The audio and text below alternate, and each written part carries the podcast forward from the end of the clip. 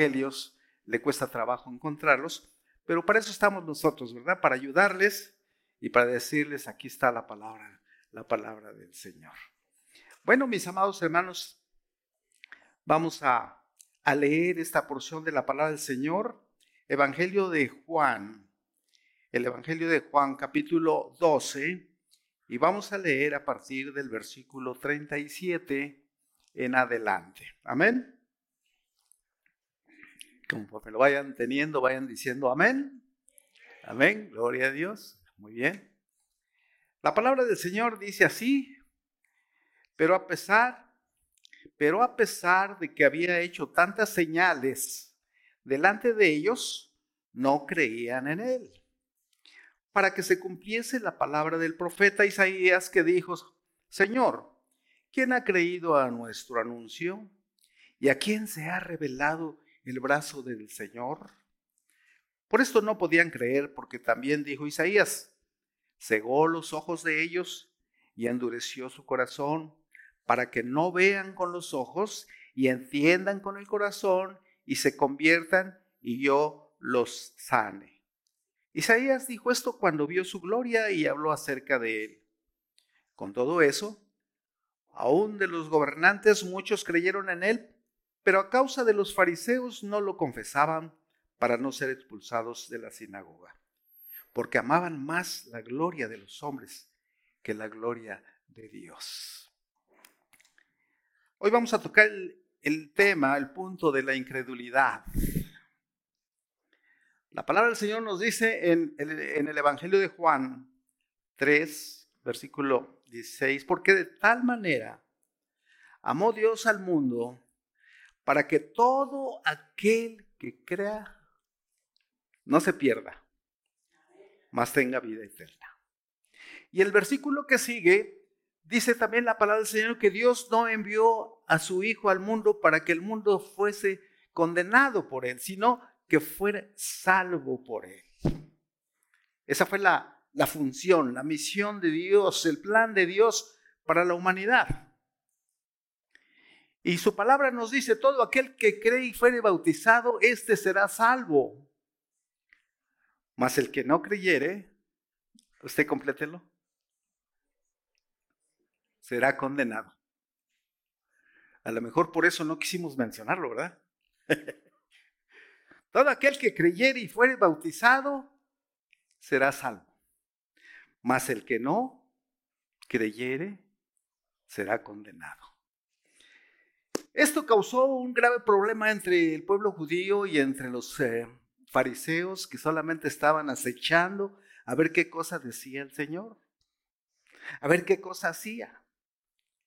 Entonces, Juan aquí menciona esa incredulidad y nos encontramos con un resumen final, hermanos, del cual había sido la actitud del pueblo judío ante la presencia de nuestro Señor Jesucristo y especialmente en los dirigentes, en los líderes, en los líderes de la sinagoga, en los líderes eh, fariseos y los saduceos y toda aquella eh, gama de, gente eh, culta que solamente estaba esperando el mensaje del Señor a ver en qué se equivocaba o en qué lo podían culpar para condenar al Señor y finalmente llevarlo a la muerte. Eso es lo que estaban haciendo, porque para ellos la venida del Señor Jesucristo que esperaban como el libertador, que esperaban como el salvador, no se les dio conforme ellos lo estaban pensando. Ellos e-, eran muy ávidos en la profecía y conocían todo el Torah y conocían, pero no entendían ni comprendían porque sus mentes estaban saturadas de maldad, de pecado, de vanagloria y de todo aquello que se manifiesta en un liderazgo equivocado. ¿Sí me entiende? Entonces, el pueblo judío estaba confundido. ¿Por qué? Porque sus mismos líderes confundían a la gente. No creían en el Señor. No creían en lo que estaba haciendo, aún a pesar de que estaba manifestando a través de milagros, de señales. Bueno, en aquel tiempo, obviamente no, no, era muy difícil creer en el Señor Jesucristo porque no le conocían. Hoy tenemos la ventaja, la dicha, el privilegio de saber quién es el Señor Jesucristo, de saber cuál es el plan de Dios, tenemos su palabra, pero en aquel tiempo no. De manera que el Señor tenía que manifestarse a través de milagros, tenía que manifestarse a través de señales, tenía que dar su mensaje a través de parábolas, para que entendieran el mensaje del Señor. Era muy difícil creer en alguien en que no habían escuchado nunca. Por eso el Evangelio nos dice, ¿cómo creerán en aquel de quien nunca han escuchado? Entonces la gente no sabía ni siquiera quién era Jesús. Esa situación entonces creó mucha incredulidad y endurecimiento del corazón. En los judíos, sí, en sus líderes también. Y entonces, mis hermanos amados, la palabra del Señor nos dice en, el, capítulo 7 de, de Hechos, del libro de los Hechos, versículos 51 y 53, nos dice, duros de cerviz, duros e incircuncisos de corazón y de oídos. Vosotros resistís siempre al Espíritu Santo, como vuestros padres, así también vosotros. ¿A cuál de los profetas no persiguieron vuestros padres y mataron a los que anunciaron de antemano la venida del justo, de quien vosotros ahora habéis sido entregados? Vosotros que recibisteis la ley por disposición de ángeles y no, de y no lo guardasteis. Es una profecía, mis amados hermanos, que se ve cumplida, que se ve prosperada. Y al final del, ministerio del Señor Jesucristo se puede ver cómo ese endurecimiento de corazón ha cegado a la gente, no solamente de los tiempos del Señor Jesucristo, sino también en nuestros tiempos. La gente sigue sin creer. Si usted le pregunta a una persona en la calle, ¿tú crees en Dios? Le va a decir que sí. La mayoría de la gente cree en Dios. También hay mucha gente que no. Pero si usted le pregunta, ¿tú crees en Dios? Va a decir que sí. Y si también le dice, tú eres hijo de Dios, también le va a decir que sí. Pero están muy lejos de entender y de comprender cuál es el plan de salvación, cuál es el plan de Dios. El Señor nos dice en su palabra que todos aquellos que aceptaron, todos aquellos que escucharon su nombre, les dio la potestad de ser llamados hijos de Dios. Así que no todos son hijos de Dios. ¿Sí me entiende? No todos son hijos de Dios. Solamente aquellos que han aceptado ese mensaje de salvación, el Señor les ha dado la potestad de ser llamados hijos de Dios. Bueno, la incredulidad de los judíos era irracional. Dios nos dio una razón. Tenemos una inteligencia, tenemos una mente para entender y comprender, para ser razonables. Y ahora Juan aquí quiere demostrar que esa incredulidad tanto de sus padres refiriéndose al pasado como a las de ellos mismos, era inexclus, inexclus, ¿cómo se dice? Inexclus, inexcusable. Sí. O sea, no había una excusa para, para esa situación. Dice Juan 12:37, pero a pesar de que había hecho tantas señales delante de ellos, no creían en él. Amados hermanos, en la actualidad hay mucha gente que está esperando un milagro de Dios para creer, ¿cierto o no? Seguramente ustedes han tenido esa experiencia con alguna persona. Es más, yo, he sido testigo de alguna persona que dicen, bueno Señor, si tú me haces el milagro de sanar a, mi mamá, mi papá, mi quien sea, eh, yo voy a creer en ti. Si tú me haces el milagro de darme un trabajo, entonces sí voy a creer. Otras personas, inclusive en nuestro medio ambiente, nos dicen, Señor, dame una señal. Y sí es cierto, el Señor se vale de señales y de milagros para hacernos entender lo bueno y lo malo. ¿Sí sabía eso? El Señor nos ha dado un libre albedrío para que nosotros podamos escoger lo bueno y lo malo. Pero el Señor, siendo un Dios de bien, quiere que sus hijos sean siempre bien, bienaventurados. Por eso dice la palabra del Señor, bienaventurados los que creyeron, los que sin ver creyeron. Y hoy en el, estudio de, las once estuvimos hablando acerca de la fe, que es la certeza de lo que no se ve, es, es lo que se espera. Entonces, hermanos, la fe es importante para creer. Decía que la fe viene por el oír. ¿El oír qué? Este, la radio, la televisión, para oír, este, ¿qué? ¿Para oír qué? La palabra de Dios. Así de, sencillo. Bueno, por supuesto que, el apóstol Juan aquí en, en estas porciones recoge una gran cantidad de ejemplos y de situaciones de la incredulidad de los judíos. Y dicho sea de paso, hermanos, quienes piensan que si las personas vieran milagros de Dios, en automático se convierten al cristianismo. Ha habido muchos casos como esos. Y a veces el Señor tiene que tratar con nosotros para hacernos entender y para que nosotros podamos comprender la necesidad que tenemos de, de Él. Pero hay gente que está cerrada. Hay gente que no quiere saber nada de Dios. Hay gente que seguramente usted se ha encontrado con ella de que no me empieces a hablar de tu, de tu Dios, no nos empieces a hablar de tu religión, no nos empieces a hablar de tu Dios, porque nosotros no creemos en esas cosas. ¿No le ha tocado? Sí. El mundo está tremendamente lejos de Dios y no quiere creer nada. Otros desafortunadamente empiezan a cuestionar, bueno, si Dios es Dios, ¿por qué permite que la gente se muera? Si Dios es Dios, ¿por qué hay plagas? Si Dios es Dios, ¿por qué esto y por qué lo otro? La palabra de Dios está hecha para creerla, no para cuestionarla. ¿Y quiénes somos nosotros para cuestionar al soberano, el Dios de Israel, que está nuestra vida en sus manos y Él es dueño de la vida y de la muerte y Él es dueño y soberano de todo lo que se mueve en este mundo. Amén. Entonces, mis amados hermanos, hay gente que se resiste. Y yo creo que son dos cosas.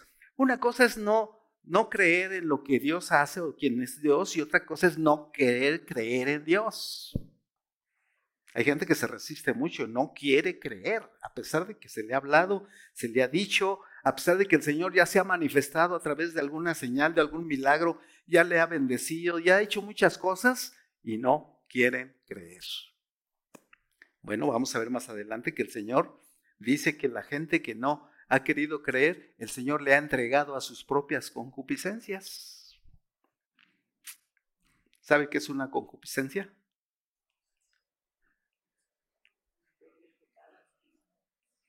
Son es una mente retrógrada, es una mente que piensa en cosas malas, son, son, son, son pecados, son, son pensamientos equivocados, todas las concupiscencias. Pero los judíos, los judíos, dice aquí el apóstol Juan, que se habían instalado en la sinrazón. Y la sinrazón es no querer creer, aún a pesar de que estamos viendo y muchos decimos con nuestros propios ojos. Pero el Señor nos ha dado los ojos para ver lo que tenemos que ver y oídos para, para oír lo que tenemos que oír. Por eso aquí se menciona esta, en este versículo de Juan. Y también del profeta Isaías. Tienen ojos pero no ven y tienen oídos pero tampoco oyen. Bueno, todos tenemos ojos y tenemos oídos, físicamente hablando, pero espiritualmente no. Ejemplo, cuando usted viene con ojos carnales, es muy probable que se fije que, que tal vez este, el traje que traigo no es adecuado, tal vez, el hermano que está hablando se está equivocando, los muchachos de la alabanza no están cantando bien, la hermana que se sentó a un lado este, eh, no me deja oír, qué sé yo, vengo a ver todo menos a ver lo que tengo que ver la presencia de Dios en mi vida. Y todo oigo menos lo que debo escuchar. ¿Por qué? Porque traigo un espíritu de, eh, un espíritu que me hace enfocarme en lo material, en lo humano, exactamente, en, en, en las deficiencias de los demás. Porque una, una, una situación humana muy propia de nosotros es fijarnos en los errores de los demás, ¿sí o no? Y muy pocas veces nos fijamos en las virtudes de los demás. Y esa es una deficiencia humana. ¿Por qué? Porque tenemos ojos carnales, oídos carnales. Pero cuando venimos con ojos espirituales, con oídos espirituales, hermanos, oímos lo que debemos oír y vemos lo que debemos ver. Esa es la, la situación que no dejaba a los judíos del tiempo del Señor Jesús eh, enfocarse a ver, a ver si efectivamente Él era el Mesías esperado, era el rey de los judíos verdaderamente, era el Señor que estaba sido enviado como el, unigénito del Padre para habitar entre nosotros, lleno de gracia y de bondad. Así dice Juan. Ellos no podían creer eso, a pesar de las señales y de los milagros que el Señor estaba haciendo. ¿Se acuerdan de aquel paralítico que fue, que fue, eh, eh, que lo, bajaron por el techo de, de la sinagoga? ¿Se acuerdan que había cuatro personas que que bajaron a un paralítico y, el Señor dijo, bueno, voy a sanar a este paralítico y el Señor lo sanó. Y los fariseos lo cuestionaron y le dijeron, bueno, ¿por qué? ¿Cómo es que hiciste esta sanidad? Primero dijeron, bueno, ¿pecó él o pecaron sus padres? Pues no, ni una cosa ni la otra. Yo estoy haciendo este milagro para que se manifieste la gloria de Dios. Y además, viendo la fe de estos cuatro hombres, eso es lo que cuenta, la fe. Y por eso estoy haciendo este milagro. Qué maravilloso, Señor. Pero los fariseos lo condenaban y lo condenaban y lo condenaban. Le decían que era un blasfemo, que estaba este, equivocado en todas sus cuestiones, que estaba usurpando la gloria de Dios. Así que en cuanto a todo lo que nos dice Juan, podemos extraer dos conclusiones importantes, amados hermanos. La primera es que las señales eran suficientes para convencer a cualquier persona honesta, pero era necesario cierto proceso de reflexión. Es decir, ¿por qué hizo el Señor esto? ¿Qué me quiere decir el Señor con esto? Y este es un hecho que nunca debemos olvidar en nuestro trato con las personas que no creen, hermanos. Porque a veces nos desesperamos yo he escuchado algunas personas que le hablan de, Cristo a una persona, le hablan del Evangelio a otra y no quiere creer y a veces nos desesperamos. Pero tenemos que tener paciencia. ¿Y saben ustedes por qué? Porque nosotros somos sembradores. Nosotros solamente damos ese mensaje de salvación. Nosotros somos anunciadores. Perdón, hermanos, que todo. Este, somos anunciadores de la gracia de Dios. Pero el que hace todo el efecto de salvación es el Espíritu Santo. Nosotros solamente sembramos. El Señor da la lluvia tardía, dice la palabra del Señor. Y en esa lluvia tardía viene la cosecha. Por eso es que usted no se debe desesperar si ya le ha hablado a alguien del Evangelio y no ha querido entender, no ha querido comprender, no ha querido aceptar. El Señor tiene sus tiempos, el Señor tiene sus planes para cada persona. Perdón. Así que mis amados hermanos, es importante entender y comprender por qué el Evangelio de Juan nos lleva a esta reflexión. Dios desea que los hombres piensen y razonen. Para eso Dios nos dio la razón. Que usen su intelecto. Dios quiere que, que hagamos eso. Porque porque contrariamente a lo que muchas veces se dice, la fe no está reñida con la razón. La fe y la razón se llevan. Entonces tenemos que tener un razonamiento. Tenemos que entender. Esa es la primera reflexión. La segunda es que aquellos judíos que manifestaban tal grado de incredulidad eran personas extremadamente religiosas, celosas, practicantes de ceremonias. Y eso es muy importante en nuestra vida, hermanos. A veces estamos más llenos de religiosidad que de espiritualidad. Porque somos gentes que a veces, sin utilizar bien la razón, nos convertimos en simples creyentes o en simples congregantes. Pero estamos lejos de una verdadera espiritualidad que se manifieste a través de nuestros actos, que se manifieste a través de los frutos. El Señor dice, por sus frutos seréis, seréis conocidos. ¿Cuántos frutos tienes? Haga esa reflexión. ¿Tiene frutos, hermano? ¿Tiene frutos, hermana? Yo digo que todos tenemos frutos. ¿Se acuerda de los frutos del Espíritu Santo?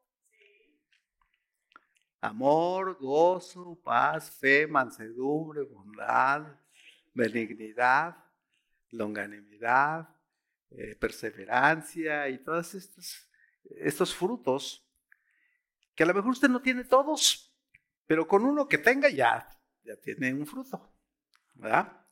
Y esto es importante ejercerlo en nuestras vidas. Bien, hermanos, suele ocurrir frecuentemente que cuando más ostentosos somos en las ceremonias, en las vestimentas, en las circunstancias de, de de la vida en la iglesia, hermanos, nos volvemos, nos enfocamos más en las cosas de la vida de la iglesia que en la vida espiritual que el Señor nos pide que hagamos. Sí, es cierto, debemos reconocer, nuestra, nuestra comunidad es una comunidad de fe, nuestra comunidad es una comunidad de creyentes, nuestra comunidad es una comunidad de amor, amén, sí o no. Pero a veces nos enfocamos más en las actividades sociales, personales, eh, eh, eh, programas de la iglesia y todo, y olvidamos el punto importante para lo cual nos congregamos. ¿Estás de acuerdo conmigo? Esto es más importante. ¿Cómo está tu vida espiritual? Porque también entramos en una incredulidad como la incredulidad de los judíos, porque su incredulidad ya había sido profetizada de antemano.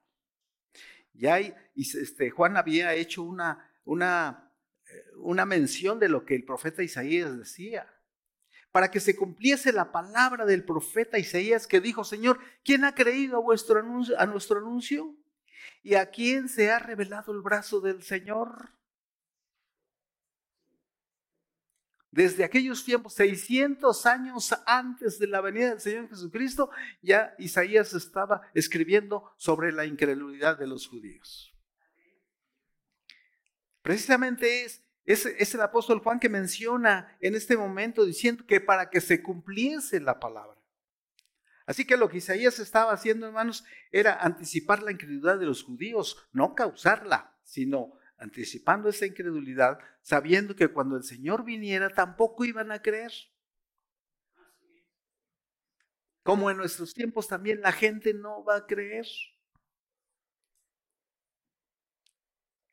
Esa situación entonces, hermanos, nos lleva a entender que la presencia de Dios, una de sus grandes virtudes, ¿se acuerdan que las grandes virtudes de Dios es la omnipresencia, la omnipotencia, todos esos, esos atributos del Señor? Aquí la omnipresencia, la, la presencia es enfocar eh, o consiste más bien, hermanos, en que Dios ve la eternidad, ve el futuro, ve lo que va a pasar desde la eternidad hasta el tiempo actual y el tiempo que viene. Por eso el Señor conoce nuestro pasado, nuestro presente y también nuestro futuro. Lo cual nosotros no conocemos nuestro futuro, pero el Señor sí lo conoce. Dice el Salmo 139 que yo que el Señor sabe, todavía no pronuncias lo que vas a decir, el Señor ya sabe lo que vas a decir. Así dice el Salmo 139. Por esa presencia de Dios, que Él lo sabe todo. Pero ¿cómo creerlo? ¿Cómo creerlo? Una sola hoja de un árbol no se mueve si no es por la voluntad de Dios. Y estamos aquí por la misericordia y la voluntad de Dios y tenemos vida por la misericordia de Dios. ¿Sí o no? Amén. Bien. Están despiertos, ¿verdad? No se han dormido. bueno, mis amados hermanos, el estado, el estado espiritual de Israel era bastante deficiente. Había mucha religiosidad, pero no estaban en el nivel que deberían de estar expectantes para ver si efectivamente la persona que tenían enfrente era el Hijo de Dios o no. Dice Juan 12, 39, 40. Por esto no podían creer, porque también dijo Isaías, cegó los ojos de ellos y endureció su corazón para que no vean con los ojos y entiendan con el corazón y se conviertan y yo los salve. Bueno, mis amados hermanos, el Señor enfatizó muchas veces este concepto de que tienen oídos y no oyen, tienen ojos y no ven. Dice, sordos, oíd, y vosotros ciegos, mirad. hermanos, a veces nos ocurre también a nosotros lo mismo. Estamos viendo cómo se manifiesta la gloria del Señor y no, no podemos entender o no podemos creer cómo es que Dios hace efectos maravillosos en nuestra vida. ¿A cuántos el Señor les ha contestado sus oraciones? Levante su mano. Qué poquitos. ¿Será que no tiene fe y no cree en lo que Dios puede hacer? Dios hace tantas cosas, hermanos. Tantas cosas. Todo es cuestión de la fe. Yo tengo muchos ejemplos de ello. En toda mi vida yo, eh, yo, me, yo, yo, he, desafiado al Señor, basado en, em, en Malaquías 3.10. ¿Se acuerdan qué dice Malaquías 3.10? Dice la palabra del Señor, bueno, si quiere lo, lo leemos, Malaquías 3.10. Dice, si no, yo abriré las ventanas de los cielos y derramaré bendiciones hasta que sobreabunden. Así dice esa, esa porción. Y entonces yo le digo al Señor, ah, porque dice, ese, ese, ese versículo empieza, probadme ahora en esto, dice el Señor. Probadme. Ahora sí que si usted me permite decir la palabra, apuéstale al Señor. A ver si es cierto o no. Hágalo. El Señor dice, pruébame para que veas si soy o no soy tu Dios, si crees que hago milagros o no, si crees que te doy señales o no, si crees que sí existo o no, pruébame. Pruébame en esto ahora. Si no, yo abriré las ventanas de los cielos y yo voy a derramar bendiciones hasta que sobreabunden. Y Efesios 3:20 dice, aquel que es poderoso para darnos mucho más abundante de lo que pedimos o entendemos, según el poder que actúa en nosotros, a Él sea toda la honra y la gloria en la iglesia. Así dice. Hace muchos años bueno, yo soy músico desde los 16 años, gracias a Dios. Y una gran parte de mi vida la dediqué a la música en la iglesia. Yo trabajé como organista y, director de coros durante 40 años en la iglesia metodista. Y, Dios me dio la oportunidad de desarrollar una gran cantidad de actividades musicales en la iglesia. Pero resulta que ya tenía yo 20 años de músico y no tenía yo instrumento donde tocar en mi casa. Siempre iba yo a la iglesia a practicar o a ensayar. Y, yo dije un día, le dije al Señor, oye Señor, ¿y por qué todos los músicos que conozco tienen su piano en su casa y yo ni siquiera tengo donde tocar? Tenía yo un acordeoncito, bueno, tengo un acordeón que me regalaron y ese era el único que tenía. Y me enqué y le dije, Señor, te voy a probar en esto. ¿Me das un piano a ver qué hacemos? Porque tú sabes que lo necesito y me urge. Eso fue un domingo, hermanos. El jueves, en mi trabajo, mi jefe me dice, oye, Nicolás, yo sé que tú le haces al, al piano. Te vendo un piano, un órgano. Yo tengo en mi casa un órgano que nadie lo, lo ocupa. ¿No lo quieres? Ese jueves estaba el órgano en mi casa. ¿Existe o no existe el Señor y sus milagros y sus bondades y misericordias? Bueno, era algo material. Pero también el Señor nos muestra cosas en lo espiritual. Y el Señor se manifiesta de muchas maneras. Solo necesitamos ser sensibles para lo que Él quiere que nosotros hagamos. Escucharlo con los oídos que tenemos. ¿Y por qué no oímos a veces con esa sensibilidad, mis amados hermanos? Pues porque estamos llenos de problemas, estamos ensordecidos, no tenemos disponibilidad para escuchar al Señor. El ruido mundanal nos, aturde. Las corrientes mundanales nos afectan, nos contaminan, ¿cierto o no?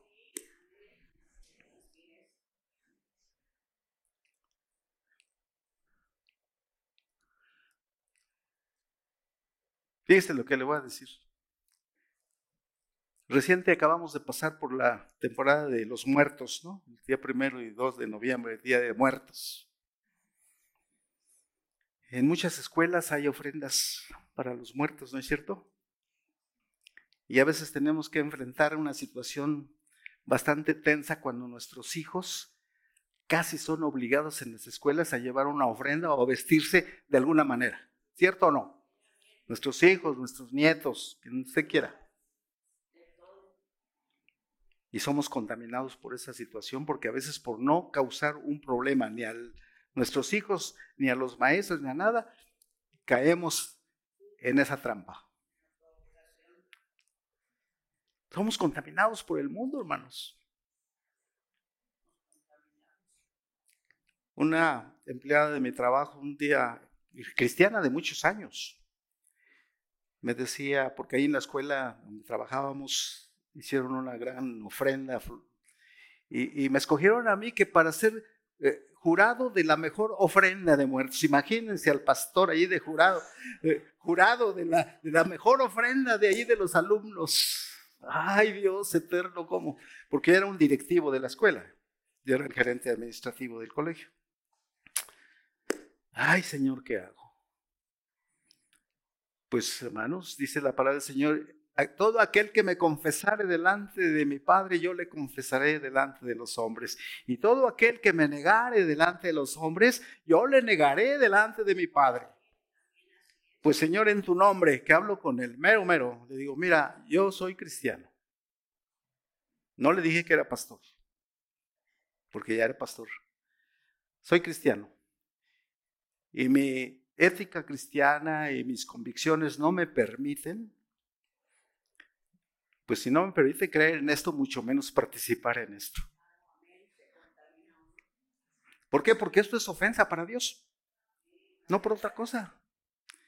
Pero una empleada que era mi cajera, cristiana de muchos años, me dijo, oye Nicolás, ¿cómo es posible que tú no creas en nuestras tradiciones mexicanas? Mentira del diablo. Son tradiciones de nuestro país. Y le digo, ven, ven Malena. Abrí la palabra del Señor que tenía en mi oficina. Le dijo, mira, Deuteronomio 6. Aquí hay condenación para todos aquellos que practican estas cosas. Es ofensa para Dios. Oye, pues no, yo nunca me había fijado en esto. Consecuencia, el jefe dijo, excluyan al señor Che de la cuestión de ser jurado para la mejor ofrenda de, de la escuela. No dijo por qué, ni para qué, ni nada, pero algunos entendieron el por qué. Pero a veces, hermanos, no, pensamos en esas situaciones y nos vemos obligados o comprometidos para hacer cosas que Dios no quiere que hagamos. Esto viene a colación, mis amados hermanos, porque si esa fuera la interpretación correcta, sería difícil explicar por qué Dios envió una y otra vez a los profetas para predicarnos y para presentarnos señales que de ninguna manera iban a poder aceptar los judíos y mucha gente tampoco puede aceptar en nuestros tiempos.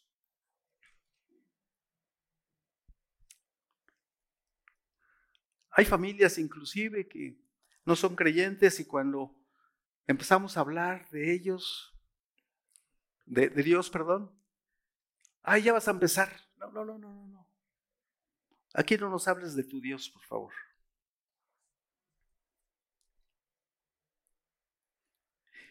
Y qué bonito es cuando te dicen, un día yo invité a mi jefe y a otros compañeros del trabajo a comer a mi casa, casa de ustedes, y antes de, de comer me dijo el jefe, Señor Che, ¿no vas a orar? Por supuesto que sí, vamos a orar por los alimentos. Porque me dijo uno de ellos, oye, yo sé que los, los protestantes oran para comer. Así dijo. dije, efectivamente, estás en lo cierto, vamos a dar gracias a Dios. La contraparte, ¿no? Pero hay otros que dicen, uy, ya vas a empezar con tus cosas por favor. Bueno, al fin y al cabo no era el propósito del Señor Jesucristo predicar para que todos llegasen a conocer al Padre y fueran salvos. Es el mensaje de salvación, mis amados hermanos. No lo olvidemos, cuando se rechaza la luz, esto da lugar a las tinieblas. ¿Sí o no? Cuando usted rechaza la medicina, usted le da lugar a la enfermedad. ¿Sí o no? Claro que sí. Cuando se desprecian reiteradamente las oportunidades que Dios nos da para acogernos a su gracia, finalmente se produce una incredulidad encallecida. Dice la palabra del Señor que tenían la mente entenebrecida, saturada de malos pensamientos. Por eso Dios les entregó a sus propias concupiscencias. Así que mis amados hermanos, al darnos cuenta de esta situación, entonces podemos ver que la gloria de Cristo manifestada en el Antiguo Testamento marca una pauta importante en nuestras vidas. Porque la gloria es manifestada, la gloria de Dios es manifestada en todos sus milagros y señales que el Señor nos da para edificación de la iglesia. La iglesia no solamente es reunirnos para alabar y cantar y, y adorar, es, es, una vida de testimonio, es una vida de experiencia. Fíjense que la palabra del Señor está, está eh, basada en tres aspectos, la experiencia, la tradición y la razón. Tres cosas. La experiencia de lo que usted ha vivido, no la experiencia de que una vez le dije a un hermano, es la experiencia, oye, pastor, yo tengo 50 años de experiencia en el Evangelio. Yo nací en el Evangelio, tengo 50 años de experiencia, pero no es esa la experiencia. La experiencia es lo que tú vives, lo que puedes experimentar de Dios. Lo que Dios ha hecho en tu vida. La tradición, hermanos, es la tradición bíblica. Todo el, aspecto, el concepto de, de lo que Dios hizo con el Señor Jesucristo, el Señor nació, fue crucificado y resucitó al tercer día. Y está sentado a la diestra de Dios Padre y de ahí vendrá a juzgar a los vivos y a los muertos, a todos los mundos. ¿Sí o no? Esa es, esa es la, la tradición. Y la razón es para que podamos entender el plan de Dios. Así de sencillo. Tres cosas importantes. Así que la gloria de Cristo manifestada en el Antiguo Testamento nos dice que Isaías dijo esto cuando vio su gloria y todo lo que el Señor le dio cuando tuvo su visión. Ay de mí que soy muerto, porque siendo hombre inmundo de labios y habitando en medio de un pueblo que tiene labios inmundos, han visto mis ojos al Rey Jehová de los ejércitos. Bendito sea el Señor. Han visto mis ojos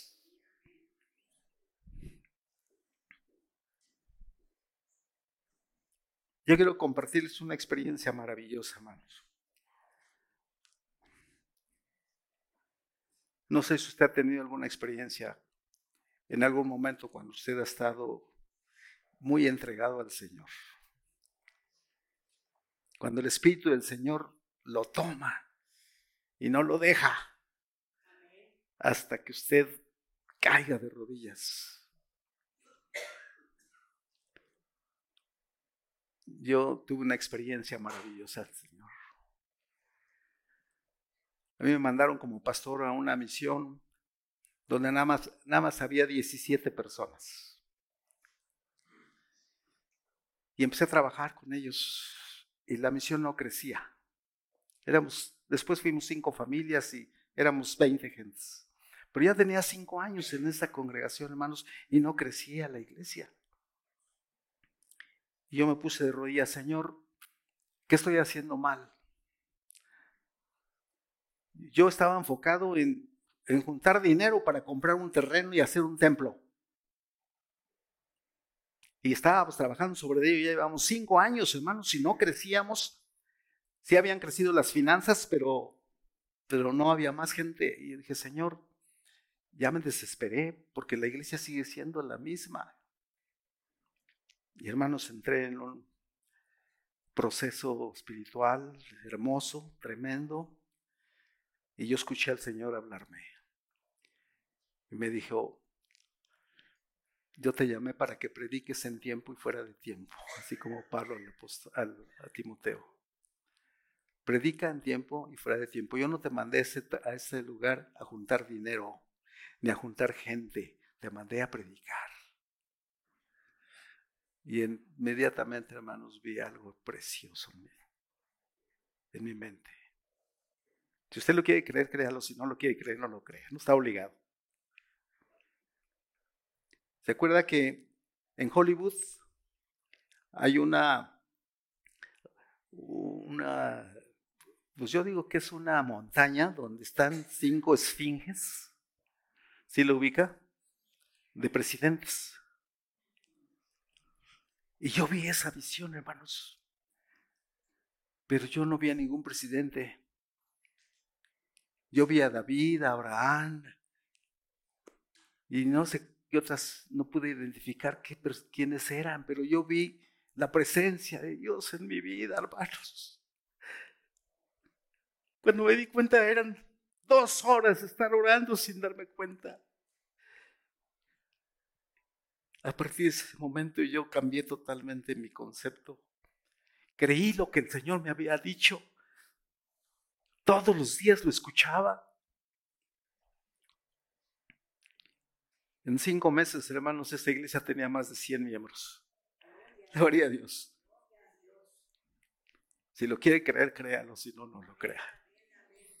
Pero así es como el Señor opera, así es como el Señor obra, así es como el Señor hace todas las cosas en lo personal y en la iglesia y en todas partes. Nada más pruébenme ahora en esto, dice el Señor de los ejércitos, si no yo os abriré la ventana de los cielos y voy a derramar bendiciones hasta que sobreabunden. Él no es, él no es un diosito como muchos le dicen, diosito, así como chiquito. Y si es un diosito chiquito, pues hace milagros chiquitos señales chiquitas y bendiciones chiquitas, porque es un diosito. Pero Dios es grande, hermanos. Es maravilloso. Y hace cosas portentosas, hace cosas grandes. Cuando Moisés estaba desesperado en el mar, decía, ¿qué hago, Señor? Aquí están los egipcios y aquí está el mar y aquí está el pueblo, ¿qué hago? Moisés, ¿qué tienes en la mano? Una vara, Señor. Pues úsala. Golpea las aguas. Y el mar se abrió. Hoy nos dice el Señor, ¿qué tienes? ¿Qué tienes en tu mano? Tienes el poder de Dios manifestado a través del Espíritu Santo. Tienes un aliado en tu vida. ¿Sí o no? Tienes alguien que te constriñe, alguien que te orienta, alguien que te consuela, alguien que te ayuda en tus necesidades, alguien que te ayuda en tus tentaciones, alguien que te ayuda en todo lo que tú necesitas para creer. Pues se decía al principio, ¿el Espíritu de Dios está aquí o no? Sí. ¿El Espíritu de Dios se siente aquí? Sí amados hermanos. Hay algunos convencidos del poder de Dios, pero hay otros que no. Todavía no acaban de convencerse. Todavía están así como entre, pues, eh, azul y buenas noches. ¿Cierto o no? Hay quien todavía no ha entregado su vida totalmente al Señor. Hay simpatizantes, sí. Hay personas que, que están probablemente escépticos todavía en algunas cosas, pero todavía no se convencen. Dice el apóstol Juan en la porción que acabamos de leer que con todo eso, aún de los gobernantes, muchos creyeron en él pero a causa de los fariseos no lo confesaban, para no ser expulsados de la sinagoga, porque amaban más la gloria de los hombres que la gloria de Dios. Hay muchas personas en nuestros tiempos, hermanos, que no han recibido al Señor definitivamente para que no los vayan a recriminar, para que no los vayan a señalar, para que no digan, uy, tú ya te volviste de los aleluyas, ya te volviste de los protestantes, ya no me hables. Ya te convirtieron. Mucha gente piensa así. En el estudio del viernes alguien de los hermanos decía, bueno, es que tenemos que hablar de, Cristo, no, no, no, de la religión, no de, no de, no, no de nuestra constitución eh, congregacional, sino más bien hablar del mensaje verdadero de Dios a través de Jesucristo. Es lo que tenemos que anunciar. Anunciar las buenas nuevas de salvación. Eso es lo que hemos estado aprendiendo en el estudio, ¿verdad, Sala? Sí.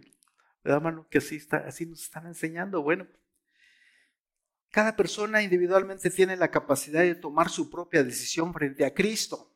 Porque tampoco el Señor pone una pistola para que creas. En el mundo la gente dice, a fuerza me has de creer o el diablo te va a llevar. No, el Señor no. El Señor nos da el libre albedrío para escoger y decir, sí Señor, porque mi corazón está dispuesto.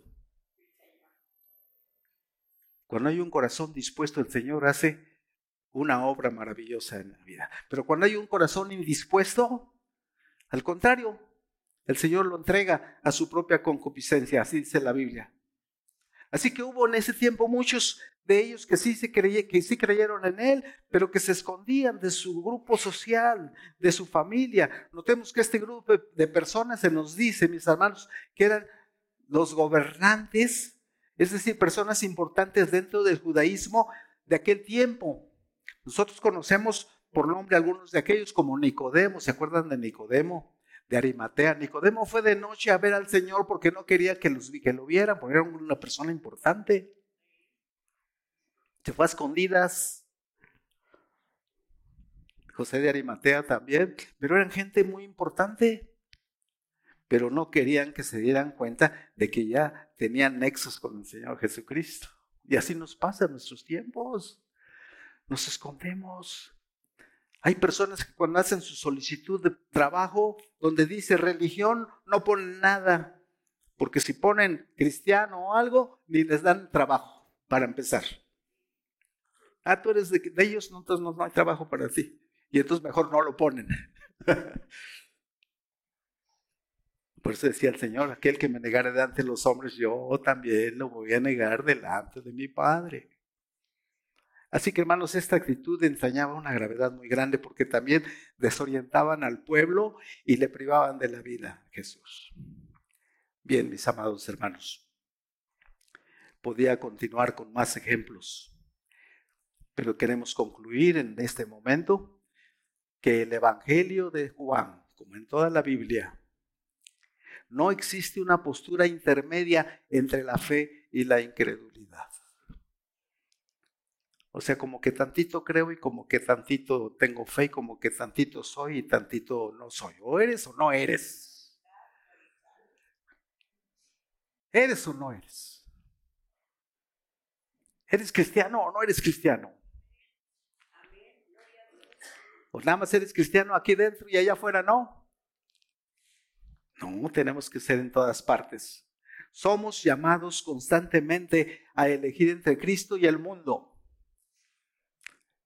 Somos llamados para elegir entre la luz y las tinieblas. Porque ¿qué relación hay con la luz, con las tinieblas? Ninguno. Estamos llamados para, para eh, diferenciar la verdad y la mentira. O somos sinceros o no lo somos, hermanos. O somos transparentes o no. O damos apariencia solamente de lo que somos. No, tenemos que ser genuinos. Pero estos gobernantes buscaban un terreno intermedio que no existe. Ante todo, mis amados hermanos, con esto quiero concluir. Nos hacemos una pregunta.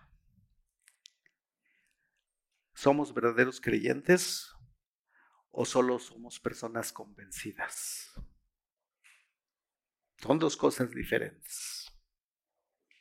¿Somos creyentes o somos nada más convencidas de algo que creemos que es bueno, pero que no hemos definido en nuestra vida personal? Lo cierto es que solo Dios conoce a los suyos. Dios conoce tu corazón, Dios conoce tu mente, Dios conoce tus planes, Dios conoce tu vida.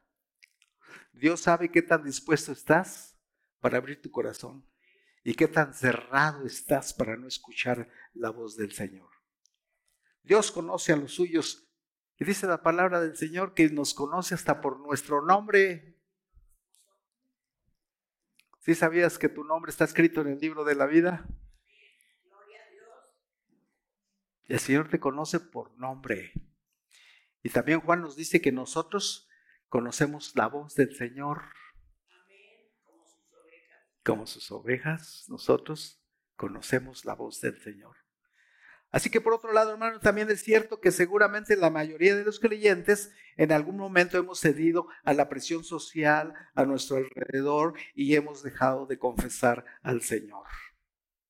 En todo caso, mis amados hermanos, allí donde hay verdadera fe, tarde o temprano, escúcheme bien, tarde o temprano, Cristo será confesado. En algún momento le vamos a confesar.